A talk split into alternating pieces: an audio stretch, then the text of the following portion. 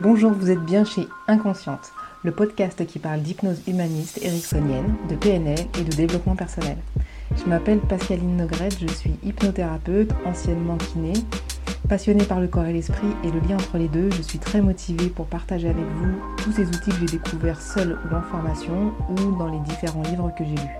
Aujourd'hui, j'ai décidé de vous parler d'auto-hypnose car je suis toujours aussi surprise que les patients soient surpris que ce soit possible. Une petite citation pour commencer de John Kabat-Zinn. Pendant les 5 ou 10 premières années, ne dites à personne que vous méditez. À chaque fois que vous ressentez le besoin de dire à quelqu'un que vous méditez, allez poser votre derrière sur un fauteuil et méditez quelque part. Alors on peut dire que la méditation et l'hypnose, c'est des états modifiés de conscience, donc cette citation, elle prévaut aussi pour, euh, pour l'hypnose et l'auto-hypnose.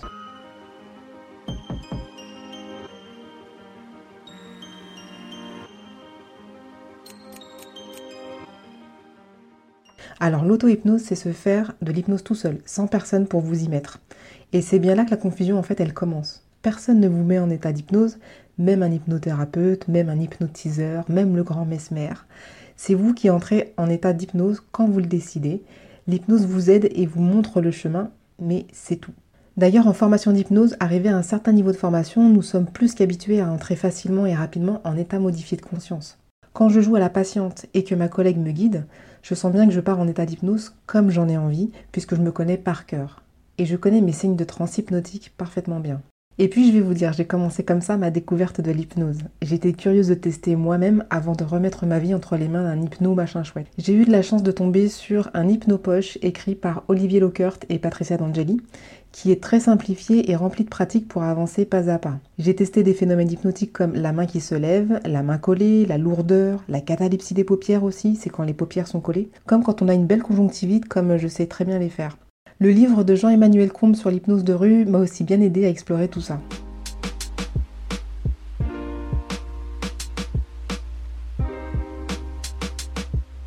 L'intérêt de l'auto-hypnose, c'est d'abord l'hypnose la possibilité d'entrer en communication avec son inconscient et d'aller bouger certaines choses dans notre esprit qu'on n'aurait pas pu bouger en état de conscience ordinaire, comme nous le sommes actuellement. L'avantage, c'est que vous testez vous-même ce basculement du côté de l'inconscient. Si vous avez peur de l'hypnose, c'est idéal car vous comprendrez que c'est inoffensif, apaisant et constructif. J'ai eu les réponses demandées à mon inconscient, aux symptômes que je présentais depuis plusieurs semaines, et même les solutions et les nouvelles attitudes à adopter. J'ai pu me débarrasser d'une crise d'angoisse, j'ai soigné en hypnose humaniste mon enfant intérieur blessé, j'ai négocié avec mon critique intérieur ma liberté et la mise en place de nouvelles croyances, Le deuxième point positif de l'auto-hypnose, c'est que plus vous pratiquez, plus vous entrez facilement et rapidement en état d'hypnose. Comme n'importe quel outil, plus vous pratiquez, plus vous devenez bon. Troisième avantage pour les hypnos, vous rassurez vos patients car vous utilisez sur vous votre propre outil. Je disais à Bénédicte, bébé hypno qui débute enfin l'auto-hypnose, tu es le boulanger qui accepte enfin de manger son propre pain.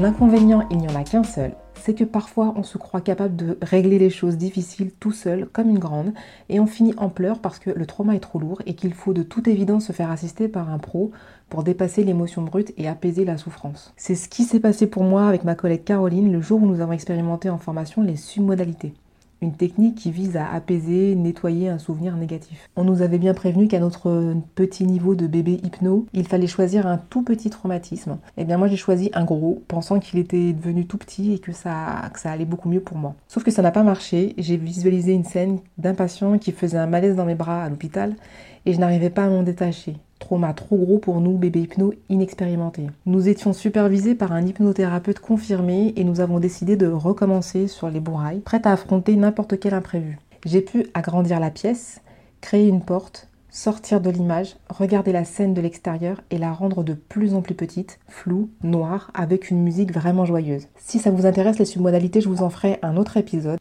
C'est une petite pépite comme la visualisation.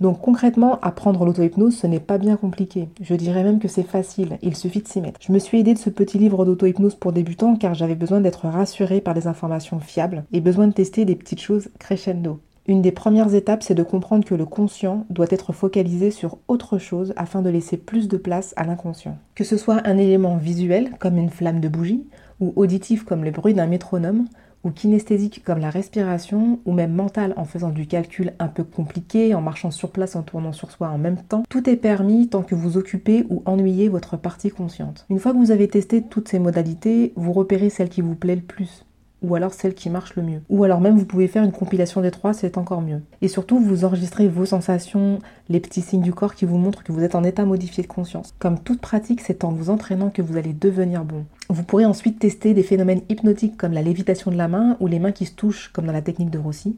Vous pourrez aussi prendre plaisir en hypnose de rue ou de spectacle.